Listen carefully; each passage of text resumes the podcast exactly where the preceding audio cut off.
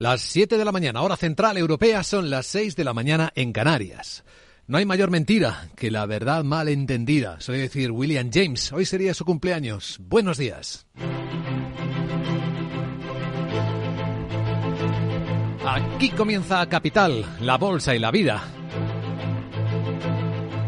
Y despertamos en el lado económico con una sorpresa esperada. El regulador americano ha aprobado por fin los ETFs del Bitcoin al contado. Vamos a contar las repercusiones que está teniendo en el mercado, mucho menos de las que se esperaban. Y vamos a responder a muchas preguntas que también se hacen los inversores.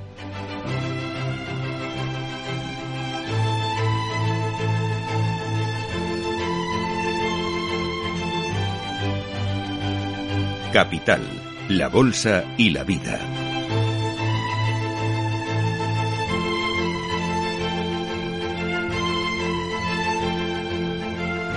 Luis Vicente Muñoz. En una mañana que podríamos decir brillante para los mercados del mundo, porque tenemos a la bolsa de Tokio marcando otra vez, tercera vez por semana, en esta misma semana, de máximos de los últimos 34 años. Hoy tenemos también hasta las bolsas chinas subiendo, cazando gangas seguramente, después de las sucesivas caídas de la bolsa de Hong Kong. Ahora está rebotando algo más del 2%. En la escena geoestratégica no han cambiado demasiadas cosas.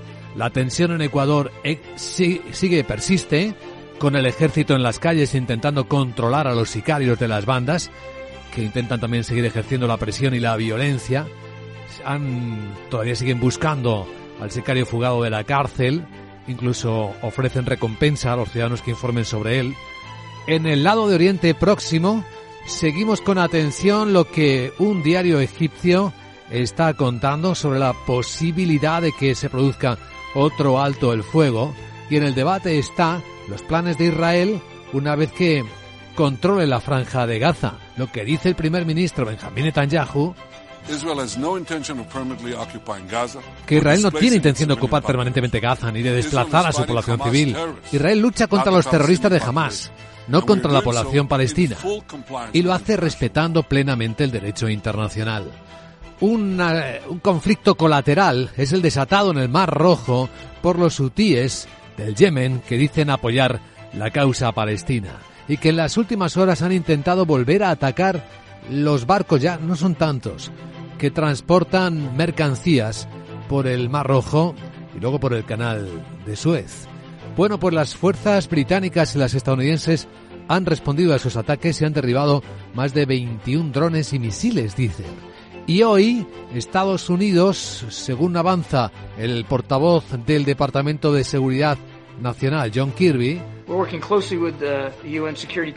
está trabajando estrechamente con los miembros del Consejo de Seguridad de Naciones Unidas para aprobar una resolución que muestre la solidaridad internacional en este asunto crítico. El texto de esta resolución, que probablemente se votará no muy tarde, exige inequívocamente que los hutis cesen los ataques.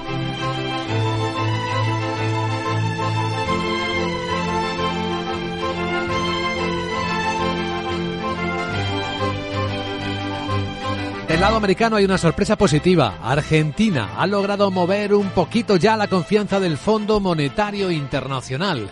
El gobierno de Milei ha logrado que libere 4.700 millones de dólares para apoyar su ajuste. Bueno, en realidad lo que hace es reflotar un acuerdo que decayó por los incumplimientos del gobierno anterior de Alberto Fernández.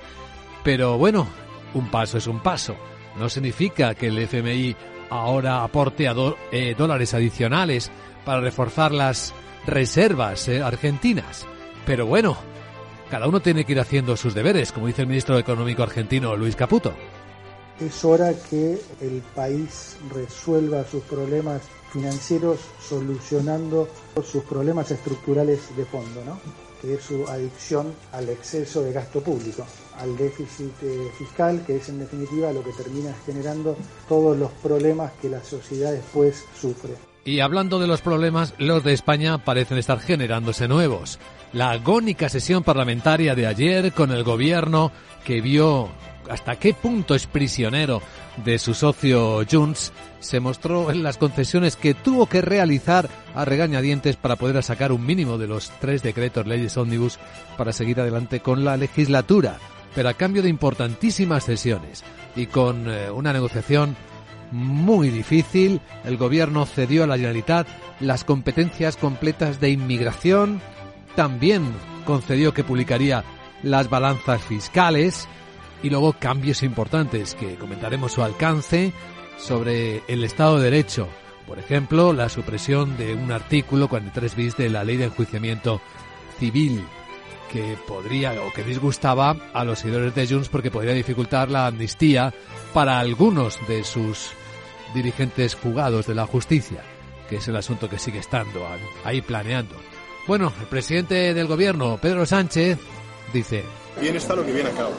Ha acabado con la revalorización de las pensiones, con la bonificación del, transporte público, con la rebaja eh, del IVA de los alimentos, también de la electricidad, del gas, eh, con eh, políticas que en definitiva benefician a la mayoría social de este país. Mientras que el líder de la oposición, el presidente del PP, Alberto Núñez Feijóo, si tres decretos han supuesto un jaque al gobierno, aterra pensar cómo será cada semana de esta legislatura.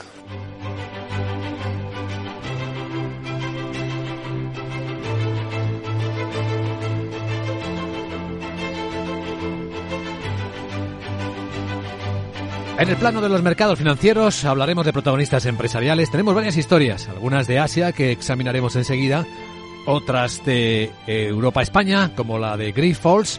En las últimas horas hemos visto cómo Gotham City Research cancelaba los cortos. Le ha sacado más de 20 millones de euros a esta operación. Justo cuando la compañía anunciaba demandas por el daño causado por este informe que pone en duda la realidad, la transparencia del apalancamiento real de la compañía de derivados catalana. En la escena, pues eh, tenemos una curiosa entrevista que puedes escuchar en Capital Radio, tienes en capitalradio.es, del que fuera la primera víctima de Gotham City Research con uno de los primeros informes, el de Gowes, el que dijo que se estaba engañando a los accionistas. Pues Genaro García, que reconoce el engaño y que sigue esperando entrar en la cárcel tras la condena, cuenta otras muchas cosas. Y pide, eh, lo puedes escuchar en capitalradio.es, que también veamos a las personas cuando ocurren estas cosas y no nos centremos solo en el daño económico, el beneficio que logran algunos o las pérdidas que encajan otros. En esta secuencia de protagonistas, hoy nuestra máxima atención va a estar dedicada al Bitcoin, después de que la Reserva Federal de Estados Unidos ya autorizase la cotización, el estreno de 11 ETFs. En la sesión de hoy veremos ya los primeros cambios de otras tantas entidades que los comercializan el efecto, el impacto en el Bitcoin ha sido cero. Hubo un calentón cuando se colaron los hackers en la cuenta de la SEC y dijeron que lo aprobaban. Un calentón que llevó el precio del Bitcoin hasta los 48 mil dólares y ahora está en 45.800. Estamos hablando de los niveles de principio de año.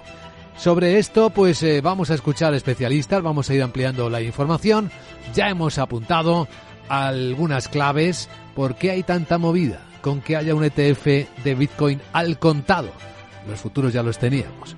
Pues como dice Joaquín Robles de X. Una puerta de entrada a nuevas inversiones, sobre todo de institucionales, de particulares, que a lo mejor no habían encontrado el producto idóneo para entrar en este tipo de activos. Esa es una gran pregunta. ¿Cuánto dinero va a traer el Bitcoin ahora que se cotiza como un fondo normal, un ETF normal, en el mercado americano?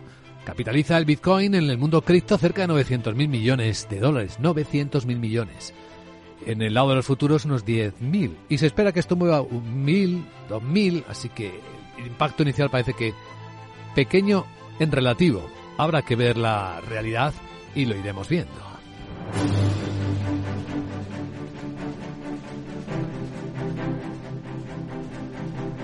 Ah, y los futuros de las bolsas vienen contentos ¿eh? en el comienzo del día. Ahí tenemos al futuro del Eurostock subiendo seis décimas y al del mercado americano el SP dos décimas más.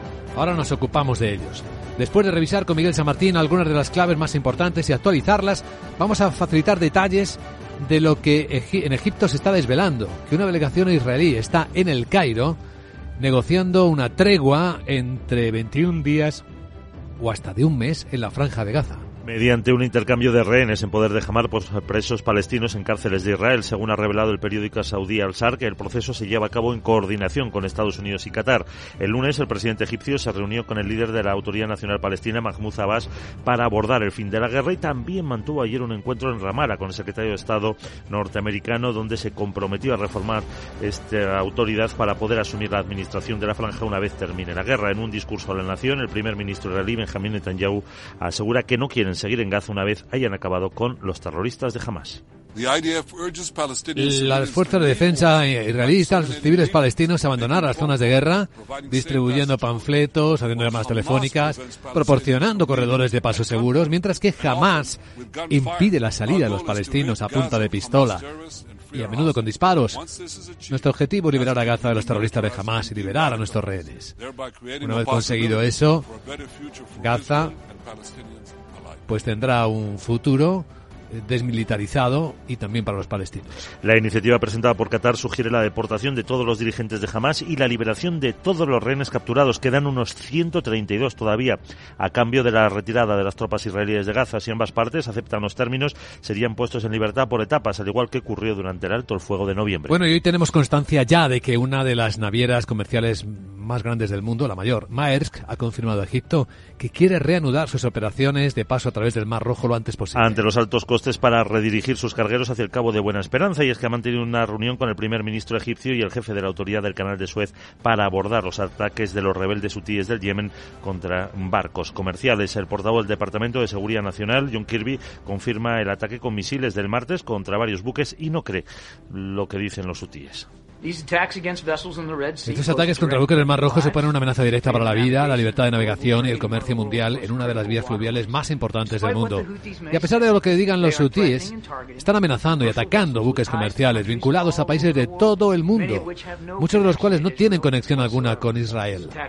Los ataques son ilegales, imprudentes y suponen una escalada. Y es que los hutíes han afirmado que los ataques contra buques no buscan hundir barcos vinculados a Israel, sino obligarles a redirigirse hacia otras rutas para ejercer presión económica sobre el Estado judío. Bueno, reunión de la OTAN. Los países se comprometen a seguir reforzando las defensas aéreas de Ucrania para hacer frente a los ataques rusos. Los aliados se han manifestado en este sentido durante una nueva reunión a nivel de embajadores del Consejo OTAN-Ucrania. En un comunicado afirma que van a entregar hasta mil misiles de defensa aérea Patriot para reponer sus reservas. También deja claro que seguirán proporcionando a Ucrania importante asistencia militar, económica, humanitaria y millones de euros en capacidades adicionales este 2024. Algunos apuntes en empresariales importantes en Estados Unidos se ha ordenado la inmovilización de todos los aviones Boeing 737 MAX 9 hasta que se confirme que son seguros. Después del accidente de un avión de este modelo de la compañía Alaska Air que perdió parte del fuselaje en pleno vuelo. El Departamento de Transporte deja claro que no hay una fecha concreta de cuándo estos aparatos podrán volar otra vez. Además, la compañía Alaska Air ya había anunciado que los retiraba. También United tuvo que cancelar 167 vuelos ayer y las dos han reconocido que en las primeras inspecciones realizadas han encontrado tornillos y otros componentes sueltos. Por cierto, las ventas mundiales de ordenadores cayeron el año pasado casi un 14% en un mercado que se ha contraído por octavo trimestre consecutivo como consecuencia fundamentalmente del incremento de compras que se había registrado durante la pandemia. Según datos de IDC, en 2023 se vendieron unos 260 millones de ordenadores frente a los más de 300 del año anterior, que fue el peor de la historia. En el último trimestre la caída, el descenso fue del 3%. Lenovo es la que más envíos ha cerrado con 59 millones de unidades y un 23% de la cuota de mercado, seguida de HP con 53 millones, Dell con 40 y Apple es cuarta con algo más de 21 y medio de unidades vendidas y el 8% de cuota. IDC cree que el mercado ha tocado fondo y subirá ya este 2024. Escucha lo que viene en Capital Radio. En España, la vicepresidenta segunda del gobierno, Yolanda Díaz, asegura que mañana, viernes, el gobierno va a subir mucho el salario mínimo interprofesional. Por lo que se intuye que podría ser superior a ese 4% planteado en reuniones anteriores, como ya había advertido su secretario de Estado de Empleo. El presidente de ATA y vicepresidente de COE, Lorenzo Amor, asegura que la patronal no va a estar en el acuerdo porque planteamiento es un chantaje. Lo sorprendente es que el lunes se negaba lo que se había dicho en diciembre. Y se nos decía que eso tenía que ir a otra mesa. Y luego con una actitud, insisto, ayer lo dijo el propio presidente de COE, de chantaje, ¿no? O esto o te castigo. El secretario general de Comisiones Obreras, Unai Sordo, ha reclamado una reunión urgente con el presidente del Gobierno, Pedro Sánchez, para retomar el marco del diálogo de la anterior legislatura que a su juicio se está descuidando y le ha instado a que negocie tanto con los agentes sociales como con los grupos políticos. La situación política y la fragmentación política es la que es. Y aquí no caben políticas de trágala.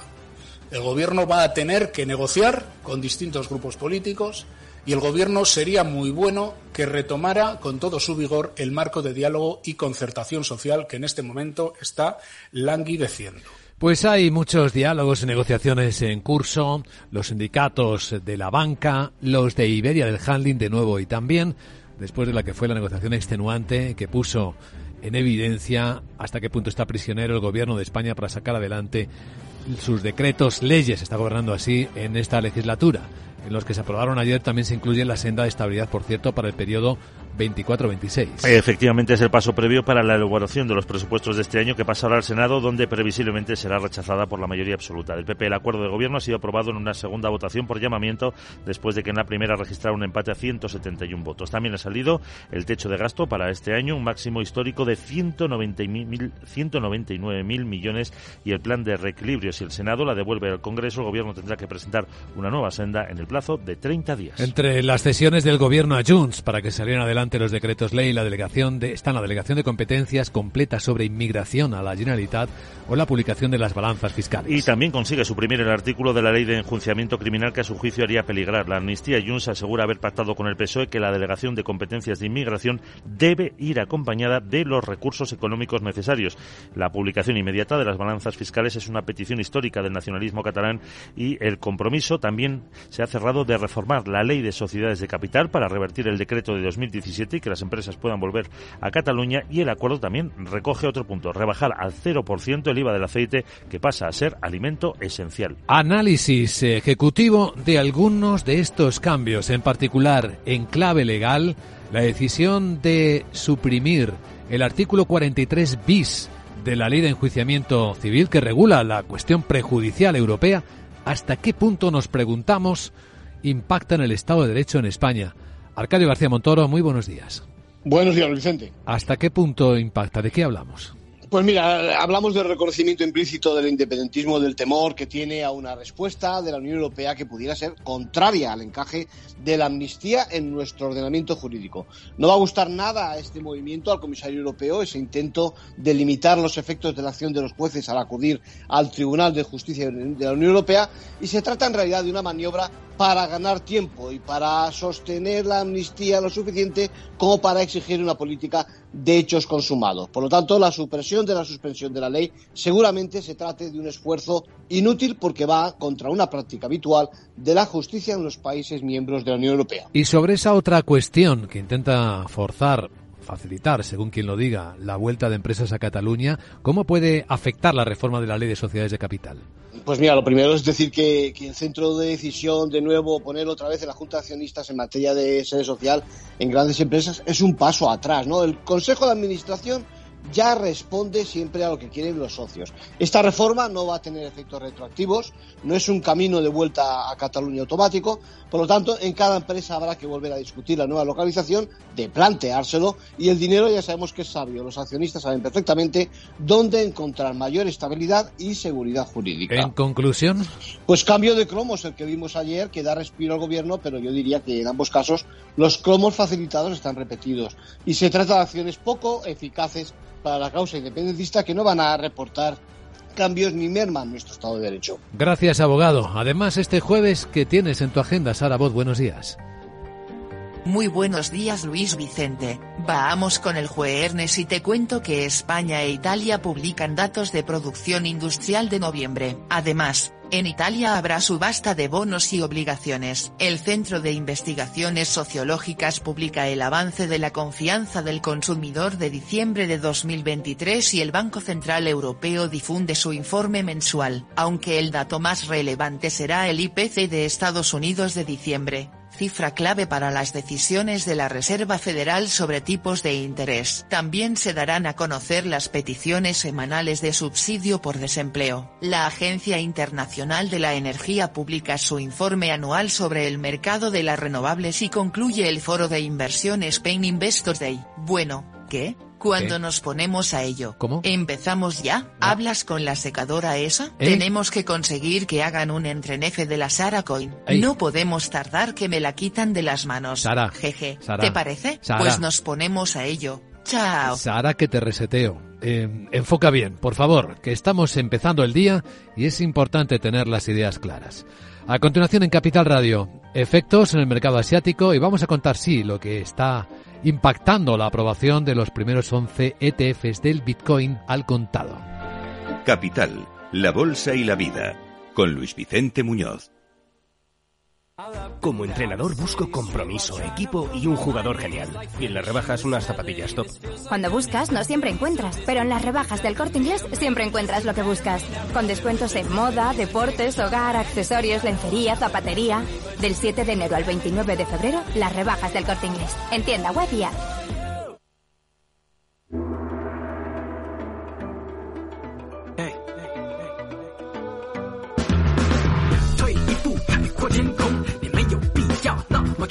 Hay fiesta en Asia. Si miramos las bolsas, la de Tokio está marcando otro máximo de 34 años, con una subida, acaba de cerrar hace 20 minutos, del 1,9%. Y eso que la OCDE, en este informe que acaba de publicar de nuevo, muestra preocupaciones por cómo envejece la gente y por una política monetaria expansiva que dura demasiado. Sandra Torrecillas, buenos días. Buenos días. Y es un informe que realiza cada dos años. Lo ha publicado hace unas horas sobre la situación financiera de Japón después de la pandemia y da previsiones y también recomendaciones. Eh, Vamos en primer lugar con las previsiones. Espera que el PIB crezca de forma más moderada en los próximos años, con una estimación del 1% para este año, un poquito más para 2025. Y sobre la inflación señala que está en un punto de inflexión y con el objetivo a la del 2%. Sobre la política de tipos de interés, ahí la OCDE lo que pide al Banco de Japón es que comience a subir ya los tipos de interés desde comienzos de este 2024 y además que flexibilice ese programa del límite de rendimiento de los bonos, aunque según el secretario general de la OCDE, Matías Corman, también entienden la prudencia del Banco de Japón. Respecto al envejecimiento, muestran preocupación. Dicen que también eh, están preocupados por el número de trabajadores irregulares, sobre todo mujeres, y dice que este punto es responsable de la bajada media de los salarios. La organización hace una serie de recomendaciones para que se impulse, eh, se fomente que los hombres tomen la baja de paternidad, incrementar la participación de las mujeres en el mercado laboral japonés, retrasar la edad de jubilación y atraer el talento cualificado de países extranjeros. Bueno, hablando de bancos centrales, el de Corea del Sur ha decidido, ya van ocho, ¿no? No mover ficha. Mantenerlos congelados, los tipos de interés en el 3,5% ante las dudas sobre el crecimiento económico para este año y los persistentes niveles de inflación. Es la octava vez consecutiva que los mantiene y la decisión ha estado en línea con lo esperado. Pero ojo porque el gobernador ha señalado que ve pocas probabilidades de cualquier recorte de tipos durante los próximos seis meses y también advierte de que los, de los riesgos relacionados con la financiación del sector inmobiliario. Por cierto, una historia muy sorprendente en Corea del Sur. ¿Recuerdan ese dicho en España de vender el coche para comprar gasolina? Pues la familia que está detrás de Samsung parece que va a tener que vender acciones para pagar los impuestos. Sí, la madre y las dos hermanas del presidente de Samsung Electronics, eh, Yailin, están vendiendo en bloque eh, títulos del gigante tecnológico por un valor aproximado de 1.660 millones de dólares. Lo está contando la prensa surcoreana.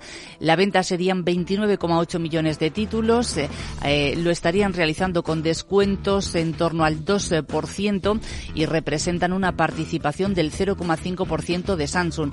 La familia lo que quiere es recaudar fondos para pagar a plazos los miles de millones de dólares en impuestos de sucesiones después de que el patriarca de Samsung muriera en el año 2020. Del resto de los mercados asiáticos no deberíamos decir que estamos en fiesta, aunque el rebote en la bolsa de Hong Kong sea del 1,7%, más bien se trata de un de los cazagangas después de las importantísimas caídas desde que comenzara el año y desde que acabó el pasado.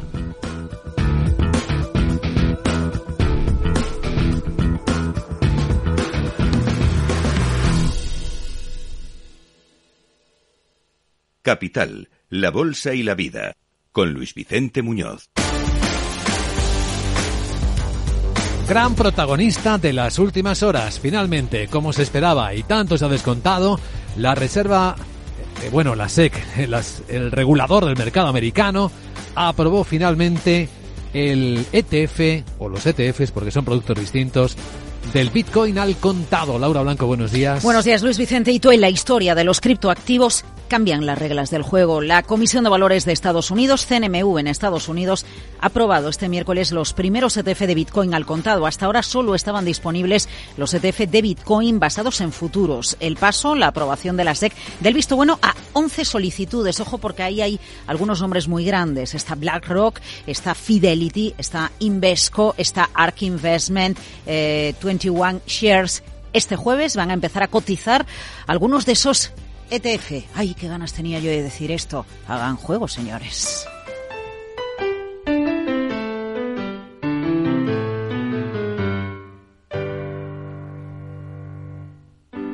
Para la industria de las criptomonedas, Luis Vicente, un ETF de Bitcoin al contado es una gran victoria, ya que aumenta la legitimidad de la industria de las criptomonedas y empuja a Bitcoin al mainstream. Es un hito porque da a los inversores institucionales y minoristas, y esto es realmente lo importante, la posibilidad de invertir en Bitcoin sin poseer la criptomoneda más grande del mundo. Por ejemplo, fondos de pensiones americanos. Piensa que hay algunos eh, inversores que tienen prohibido, vetada, la entrada en determinados activos. No podrían comprar bitcoins para invertir, pero sí ETF respaldados por la Security Exchange Commission. Joaquín Robles, XTV una puerta de entrada a nuevas inversiones, sobre todo de institucionales, de particulares, que a lo mejor no habían encontrado el producto idóneo para entrar en este tipo de activos. Satoshi Nakamoto, lo recuerdas, 2008, 31 de octubre, dio luz a la primera criptomoneda que entró en funcionamiento en enero de 2009 y el 12 de enero de 2009 se produce la primera transacción a 0,00076 dólares. Está por encima de los 47.000 pero ojo a lo que va a venir, porque Ethereum está disparada ante la expectativa de que el siguiente ETF al contado que se apruebe sea sobre eh, Ethereum. Desde el año 2013, muchos administradores habían pedido la aprobación por parte de la SEC, incluidos los hermanos Wiglevos. ¿Los recuerdas? Esos que pelearon tanto con Zuckerberg y que se dice que son los verdaderos creadores de Facebook. Pero la SEC los rechazó alegando que serían vulnerables a la manipulación del mercado. ¿Qué sucedió? Que el verano pasado, en agosto, un tribunal dijo que la SEC se equivocaba al rechazar la solicitud de un ETF de Bitcoin, el de Grayscale Investment. Así que la SEC tuvo que recapacitar. Pero esto también coincidió con la solicitud que realizó BlackRock. Así que aquí nos queda una duda. Si cuando un manda más del mercado BlackRock solicita hay que decirle un Sibuana o si los tribunales americanos tienen tanto poder, tú imagínate que aquí se le dijera a un tribunal, a la Comisión Nacional del Mercado de Valores, que tiene que cambiar su modus operandi y aprobar lo que, por ejemplo, no aprueba. Bueno, cada uno que saque sus conclusiones. Estamos un hito para los criptoactivos. Ben Leider es estratega de mercados globales de eToro. Por lo tanto, dice, creo que es otro paso clave hacia el desarrollo de lo que sigue siendo con diferencia el inversor minorista más joven, más pequeño, más dominado de todas las clases de activos. Está ocurriendo en lo que es con diferencia el mercado de capitales más grande del mundo. Bueno, y protagonismo para el Bitcoin, que ya había descontado subiendo un 70% en los últimos eh, tiempos, eh, la aprobación por parte de la SEC. A ver qué pasa ahora con Ethereum. Reconozcamos que esto es solo uno de lo que creo es una larga lista de posibles catalizadores de clase de activos este año.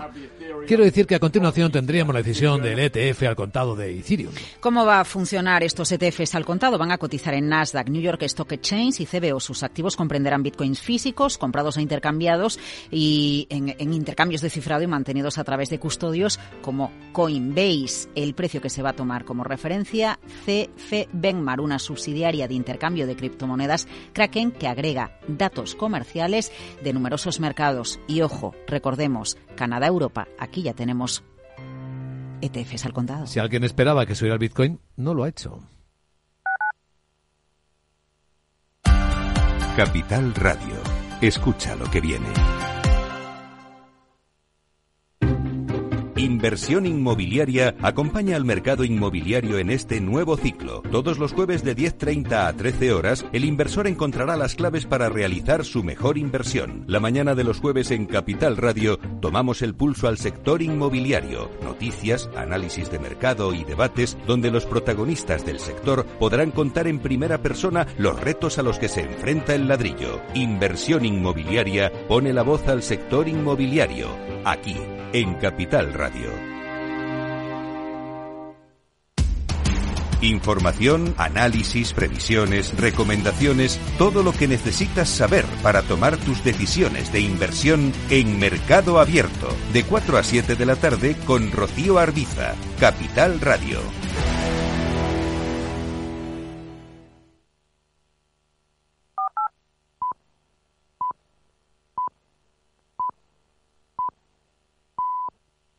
Son las siete y media de la mañana, hora central europea, seis y media en Canarias. Cuando debemos hacer una elección y no la hacemos, esto ya es una elección, decía William James. Hoy sería el cumpleaños del filósofo estadounidense. Buenos días.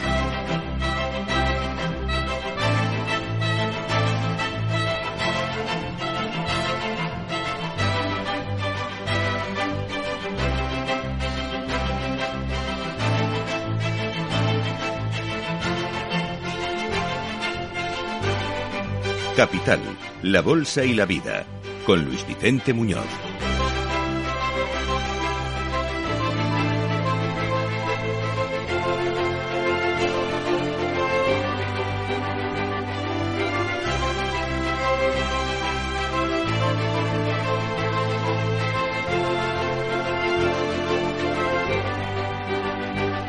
Jueves décimo primer día del mes de enero del año 2024. Si alguien esperaba que una vez la SEC aprobase los primeros 11 ETFs contado del Bitcoin y subiera más, pues no ha sido así. Casi se ha cumplido el famoso refrán bursátil de comprar con el rumor, vender con la noticia. Ahora está bajando ligeramente el Bitcoin a 47.700 dólares en este instante en el que hablamos después de que el calentón de principios de semana lo llevara hasta los 48.000 dólares. Eso y Ethereum, el siguiente en la lista, para ser aprobado como fondo cotizado en bolsa, el que está más activo esta mañana, con subidas superiores al 8% en 2.574. La, el interés de esta historia está servido. La expectativa de quienes esperaban que el mundo cripto tuviera su versión del contado en las bolsas pues desde hoy, cuando habla Wall Street, ya lo tienen, ya hay 11 productos. Y habrá más, probablemente un aluvión. Y responderemos, intentaremos responder a una pregunta importante. ¿A cuánta gente le va a traer este activo? Podemos considerarlo así de riesgo. En la calificación de 0 a 9 quizás deberíamos subir incluso un paso más. Pero como decía aquí en Capital Radio, en XTV Joaquín Robles, esto es... Una puerta de entrada a nuevas inversiones, sobre todo de institucionales, de particulares, que a lo mejor no habían encontrado el producto idóneo para entrar en este tipo de activos. Bueno, vamos a ofrecer información premium al respecto con Marcos Carrera. El Head of Blockchain y Web3 en Iberia. Su trabajo oficial está en Fujitsu, pero es un top blockchain voice top en LinkedIn, un nombre cuya opinión es referencia en este mundo de las criptos y va a estar con nosotros en directo en Capital Radio dentro de media hora. Y tras él estaremos en la gran tertulia de la economía con Ramón Tamames, Carmen Morales y Jesús Varela, dando contexto al resto de las noticias del día. Hay algunas de interés económico, como el paso adelante que ha logrado ya dar el gobierno argentino de Milei con el Fondo Monetario Internacional. Ha logrado que el FMI reflote un acuerdo que se había caído por incumplimiento previo del gobierno de Alberto Fernández y ahora pues libera 4.700 millones de dólares que van a servir para pagar las deudas argentinas hasta el mes de abril, pero no mucho más allá, y no van a servir para reforzar las reservas de divisas, por supuesto. Ahora, como dice el ministro de Economía argentino, el señor Caputo, el trabajo está ahí. Es hora que el país resuelva sus problemas financieros solucionando sus problemas estructurales de fondo, ¿no? que es su adicción al exceso de gasto público, al déficit eh, fiscal, que es en definitiva lo que termina generando todos los problemas que la sociedad después sufre.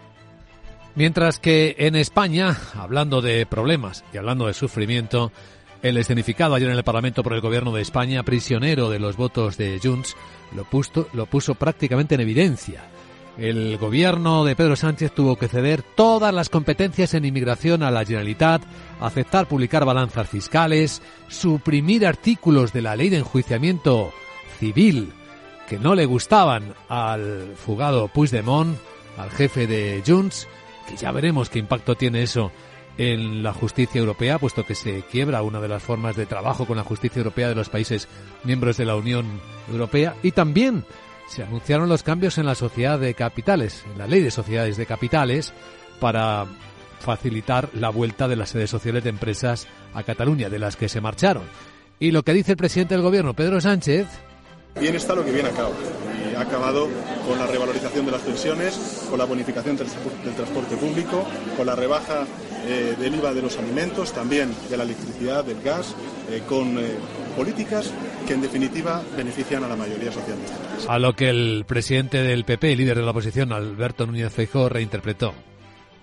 Si tres decretos han supuesto un jaque al gobierno, aterra pensar cómo será cada semana de esta legislatura.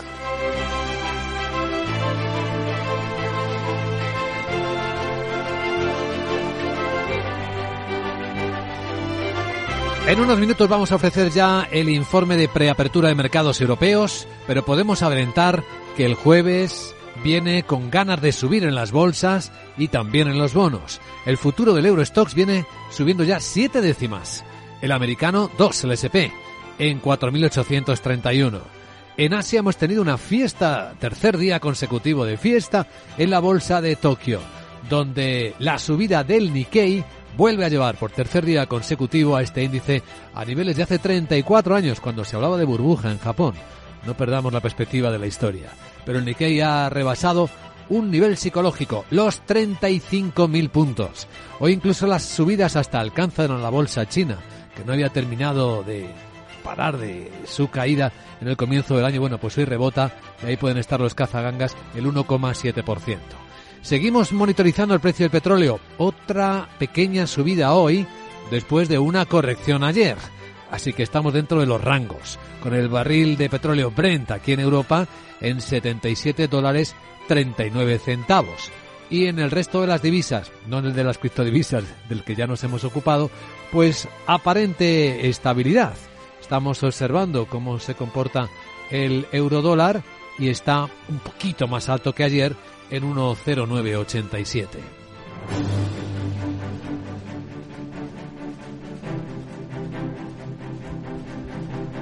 Datos en tiempo real que vamos facilitando según las pantallas de XTV. Entre las claves del día estamos también siguiendo con atención si se confirma lo que Egipto parece estar transmitiendo, que tiene en el Cairo, en su capital, a una delegación israelí negociando una tregua en la guerra de Gaza amplia que podría, Miguel San Martín, buenos días, alcanzar incluso a un mes. Efectivamente, y sería mediante un intercambio de rehenes en poder de Hamas por presos palestinos en cárceles de Israel. El lunes, el presidente egipcio se reunió ya con el líder de la Autoridad Nacional Palestina, Mahmoud Abbas, para abordar el fin de la guerra y también mantuvo ayer un encuentro en Ramallah con el secretario de Estado norteamericano, donde se comprometió a reformar la autoridad para poder asumir la administración de la franja cuando termine la guerra. En un discurso a la nación, el primer ministro israelí, Benjamin Netanyahu, asegura que no quieren seguir en Gaza una vez hayan acabado con los terroristas de Hamas. Las fuerzas de defensa israelíes instan a los civiles de Palestina a abandonar las zonas de guerra distribuyendo panfletos, haciendo llamadas telefónicas, proporcionando corredores de pausa seguros, mientras que Hamas impide que salgan los palestinos, lo hace a punto de pistola, a menudo con disparos. Nuestro objetivo es liberar a Gaza de los terroristas de Hamas, liberar a nuestros rehenes.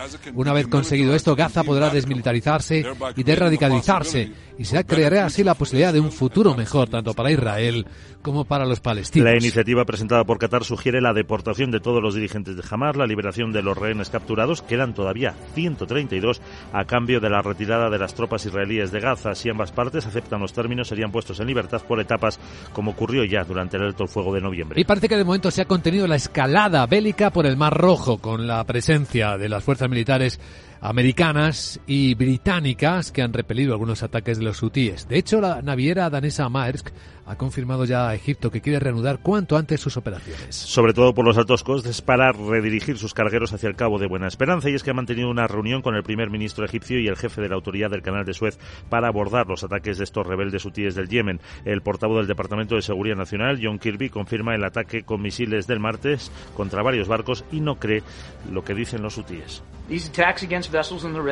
Estos ataques contra buques del Mar Rojo suponen una amenaza directa para la vida y la libertad de navegación y el comercio mundial, una de las vías más importantes del mundo. Y a pesar de lo que pueden decir los hutíes, están amenazando y atacando buques comerciales vinculados a países de todo el mundo, muchos de los cuales no tienen conexión alguna con Israel.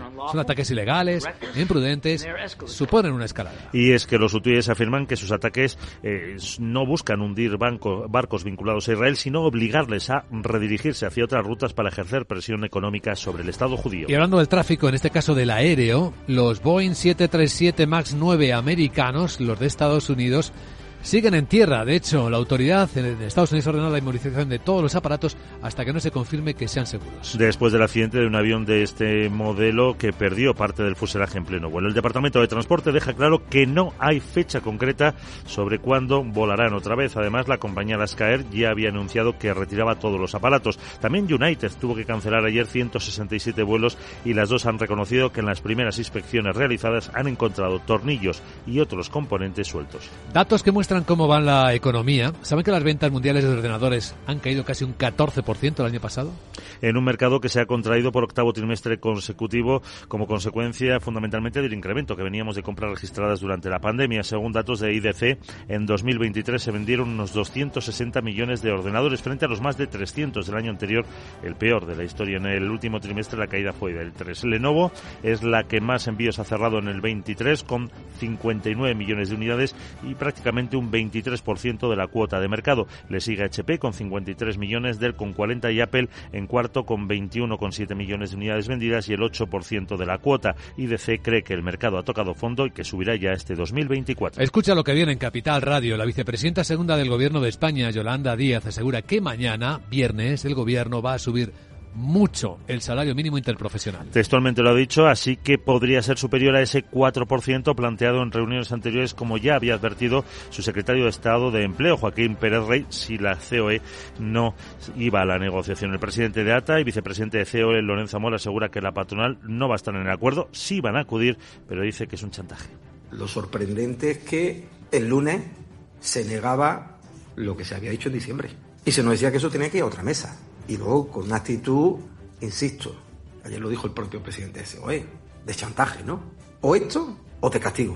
El secretario general de comisiones, Unai Sordo, ha reclamado una reunión urgente con el presidente, con Pedro Sánchez, para retomar el marco del diálogo de la anterior legislatura que, a su juicio, se está descuidando. La situación política y la fragmentación política es la que es.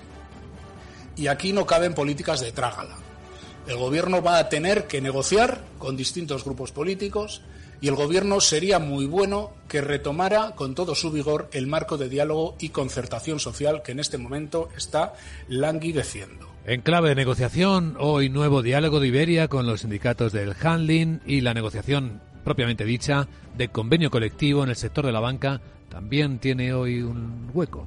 Después de que no hayan conseguido alcanzar ningún acuerdo en la reunión de ayer para intentar avanzar en la negociación del convenio colectivo 2024-2026, enfocado en las subidas salariales para más de 140.000 trabajadores del sector. La banca mantiene su oferta de subir los sueldos un 7% en total durante toda la vigencia del convenio, frente a la petición de los trabajadores que quieren un mínimo del 17%. También los empresarios agrícolas y los sindicatos retoman las negociaciones para cerrar el primer convenio colectivo estatal del campo que cubra a los 700.000 empleados del sector en todo el país. ¿Qué más cosas interesantes tenemos por delante este jueves? Es el momento de echar un vistazo a la agenda de Sara Bot. Hola Sara, buenos días. Muy buenos días Luis Vicente. Te recuerdo que es jueves y te cuento que España e Italia publican datos de producción industrial de noviembre. Además, en Italia habrá subasta de bonos y obligaciones. El Centro de Investigaciones Sociológicas publica el avance de la confianza del consumidor de diciembre de 2023 y el Banco Central Europeo difunde su informe mensual, aunque el dato más relevante será el IPC de Estados Unidos de diciembre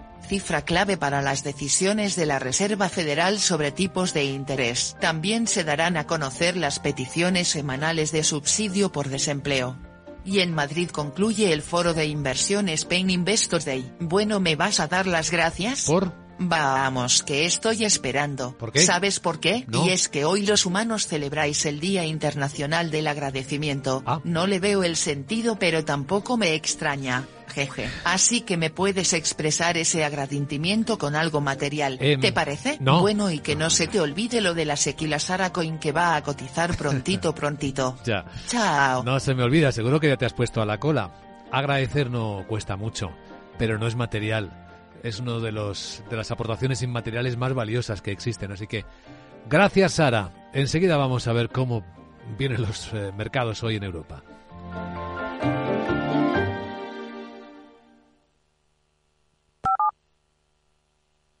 ¿Quieres cobrar por operar con tu dinero?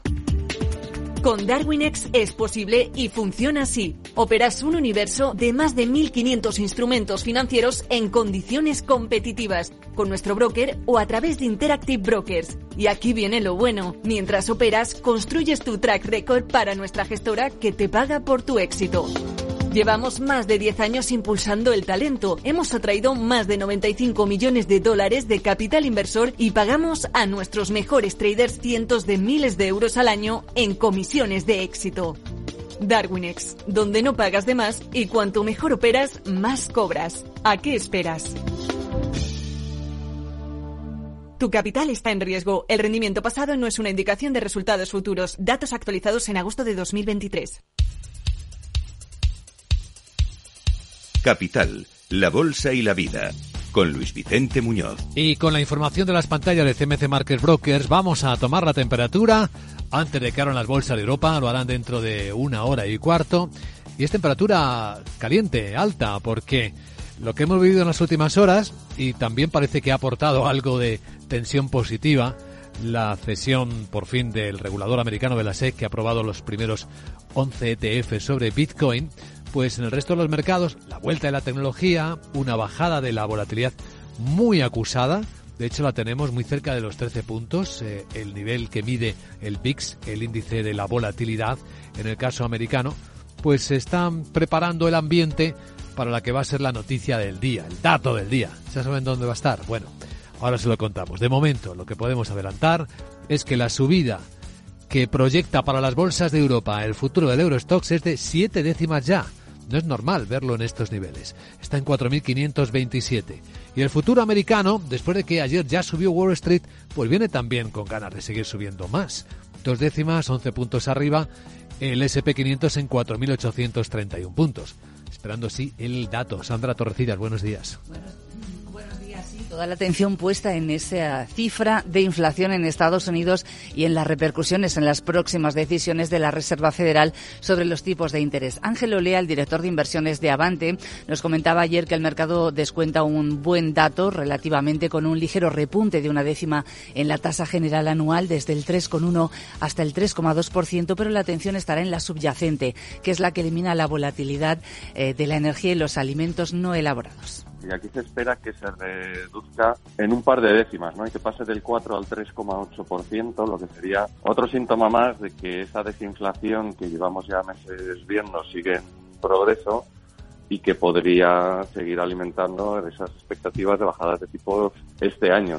La probabilidad de que los tipos bajen en marzo es del 67%, según la herramienta CME FedWatch. Las últimas declaraciones sobre tipos de interés, las que ha hecho el presidente de la Fed de Nueva York, John Williams, dice que aún es demasiado pronto para pedir recortes de tipos, ya que el Banco Central todavía tiene un largo camino para recorrer y conseguir que la inflación vuelva al objetivo del 2%. Como siempre, templando los gobernadores de la Fed de Estados Unidos las expectativas.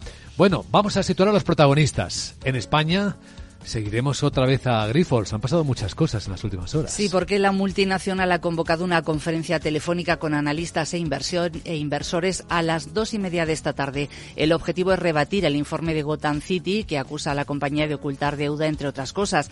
Los títulos rebotaron en la sesión de ayer casi un 12% después de que la empresa anunciara a la CNMV acciones legales contra esta firma bajista por informaciones falsas y por el importante daño que le ha causado. La CNMV por cierto investiga la relación cruzada entre Grifols y la firma de la familia, según el diario Cinco Días. También hoy los directivos de la empresa se van a reunir con representantes sindicales, eh, quieren calmar a los trabajadores, que son unos 24.000 en todo el mundo y de ellos 5.000 en Cataluña. Por cierto, que el fondo General Industrial Partners, vinculado a Gotham, ha reducido al mínimo sus posiciones cortas en Grifols y podría haber conseguido un beneficio en torno a los 20 millones de euros. Bueno, pues eh, sobre Grifols, ¿saben quién ha hablado en estos micrófonos? El que fue la primera víctima de la empresa de análisis Gotham City Research. ¿Recuerdan el caso GoWex? Pues ha estado aquí su fundador, su ex CEO, y sintiéndose muy cercano a lo que está ocurriendo en Grifols. Sí, él estuvo explicando las diferencias, los eh, paralelismos que veía entre una situación y otras, aunque también con claras eh, diferencias. En su opinión, la actuación de la CNMV es mejorable. Para mí, sinceramente, la CNMV vuelve a eh, no proteger los intereses del pequeño accionista, porque precisamente ayer lo que pasó es que los pequeños accionistas vendieron y con las acciones que vendieron los pequeños accionistas, eh, los cortos, no solo Gotham, sino todos los cortos que hayan participado en la operación, han comprado y han deshecho sus operaciones, con lo cual han generado el beneficio. ¿Cree que debería haberse suspendido los eh, títulos eh, de Grifols para dar tiempo a los directivos a preparar un informe y defenderse de lo que decía Gotham y se atreve a darles un consejo? Que compraran sus propias acciones como si no hubiera un mañana. La entrevista completa en la que habla también de su situación personal en capitalradio.es o en nuestro canal de YouTube. Algunos protagonistas más del mercado. Este jueves ahí tenemos a AENA. Que estudia la compra del aeropuerto de Edimburgo por 3.000 millones de euros. El fondo norteamericano GIP, que es propietario del 81% de este aeropuerto, prevé desprenderse de su participación en el primer semestre de este año. El plan estratégico de AENA ya contempla la expansión internacional en los países donde ya tiene presencia y este sería el caso del Reino Unido. ¿Y alguien más? SAP, la compañía de software alemana que ha acordado pagar alrededor de 222 millones de dólares para resolver investigaciones sobre supuestos esquemas de sobornos a funcionarios en siete países, entre ellos Indonesia y Sudáfrica. Y hoy Repsol abona dos dividendos, uno a cuenta de 2023 de 0,02 euros y otro de reservas de 0,37 euros brutos por acción. A continuación vamos a marcar las perspectivas del mercado, pero con la visión de Wall Street.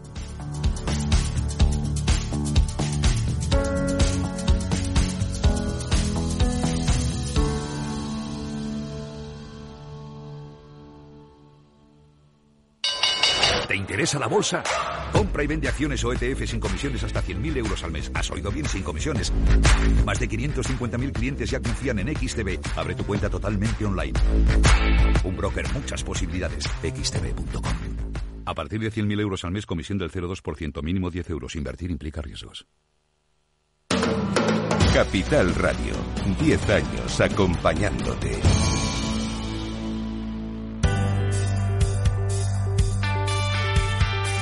Buen tono positivo el que nos dejó anoche al cierre de Wall Street, Miguel. Efectivamente, cerró en verdes, el Dow subió un 0,45, el S&P 500 un 0,57 arriba y el Nasdaq un 0,75 impulsado por las grandes tecnológicas.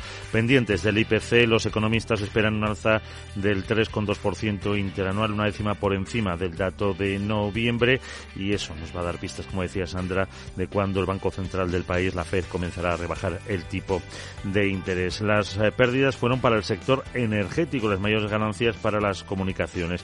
Destacó la caída en el Dow de Walgreens del 2,7%, Intel un 1,2% y Dow también más de un 1%. Los eh, subidas, las ganancias más abultadas para Home Depot del 3% y Microsoft del 1,86%. Dentro del S&P 500, recortes para una empresa de diagnóstico, Quest, se dejaba un 3,5% o Capital One Financial, otro 3%. Subidas para una eh, compañía de suministros médicos, Intuitive Surgical, un 10%, o para Palo Alto Networks, la operadora, un 5,2%. El bono del Tesoro a 10 años subía del 4,01 al 4,04% y el petróleo bajaba por eh, debajo de los 71 dólares y medio el barril de West Texas. A continuación, las claves del mercado asiático acercándose ya al cierre.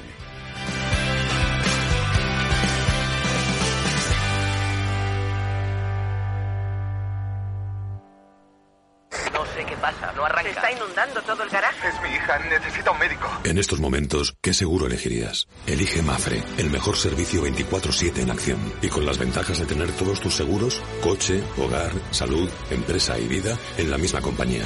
Mafre, la aseguradora de más confianza en España.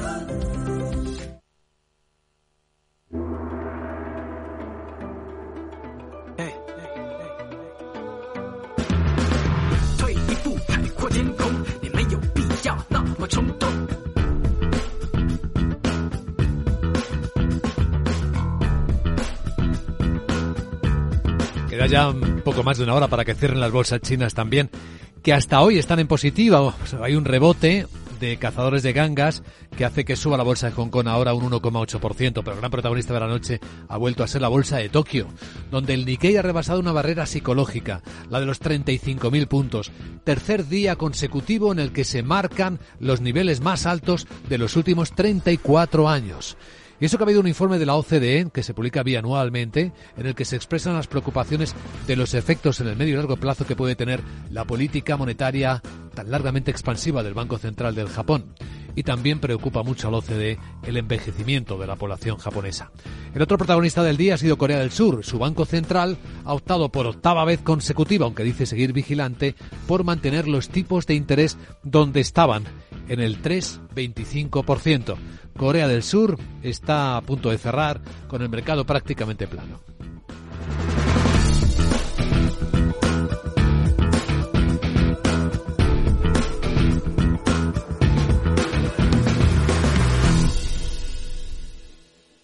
CaixaBank patrocina este espacio. Y ahora un rápido vistazo a la prensa financiera del mundo. Prácticamente todos hablan de lo que la SEC, el regulador del mercado americano, hizo hace unas horas. Y es aprobar el ETF, los fondos cotizados en bolsa, para los bitcoins en efectivo, en eh, contado, al contado, no en efectivo, al contado. Lo que significa, según el Wall Street Journal, que es la apertura de puerta para que inversores minoristas, generales, puedan entrar en este mundo de las criptos. El diario americano también se ocupa mucho del debate que mantuvo anoche eh, dos candidatos eh, del Partido Republicano, Halley y DeSantis, golpeándose mutuamente sin un claro ganador. El diario americano también se pregunta si se va a estabilizar la rápida desaceleración de la inflación, porque este va a ser el dato del día, el de la inflación, el IPC americano, y la expectativa es que se vaya moderando, incluso que apunte a que a finales de año se logrará el objetivo de la Fed de tenerla en el 2%, lo que para los optimistas permitiría a la Fed ya empezar a bajar los tipos de interés en dos meses, en el de marzo. Financial Times también toca mucho el tema del Bitcoin, de lo que esto supone. Cuenta también que Biden, el presidente americano, va a enviar una delegación a Taipei tras las elecciones en Taiwán y casi todos los periódicos, sobre todo los americanos, recogen cómo Google también ha entrado en el tiempo de despidos. Ayer por la tarde, Alphabet Google comunicó a cientos de empleados a través de múltiples equipos, desde incluso los cofundadores de Fitbit, eh, James Park y Eric Friedman, que eran despedidos. Google dice que va a despedir además en las próximas horas a personas de su asistente de voz, mientras que unos cientos de puestos están siendo eliminados en el equipo de hardware responsable de Pixel, de Nest, de Fitbit. Dice Google que se va a centrar en la IA, en la inteligencia artificial. Donde parece que está preocupado. En los diarios económicos españoles, Guillermo Luna, buenos días. Muy buenos días. En cinco días leemos en su portada que la Comisión Nacional del Mercado de Valores investiga la relación cruzada entre Grifols y la, firma de la familia. El supervisor analiza el nexo financiero de la cotizada con la patrimonial Scranton. La empresa plantea acciones legales tras publicar Gotham su informe. También recoge que el gobierno logra aprobar el decreto Omnibus y el de plan anticrisis. Podemos, en cambio, tumba la norma de Yolanda Díaz sobre el subsidio de desempleo. En el economista.es, AENA pujará por el aeropuerto de Edimburgo por 3.500 millones. Se posiciona para crecer en Reino Unido con su segundo activo en el país tras Laton. La patrimonial de los Grifols cuadriplicó su deuda tras las compras bajo sospecha. Scranton suma pérdidas de 151 millones, según indica el economista.es. Y finalmente, en expansión, Grifols contrata y demandará a Gotham y cita textualmente que por el importante daño causado, tanto financiero como reputacional.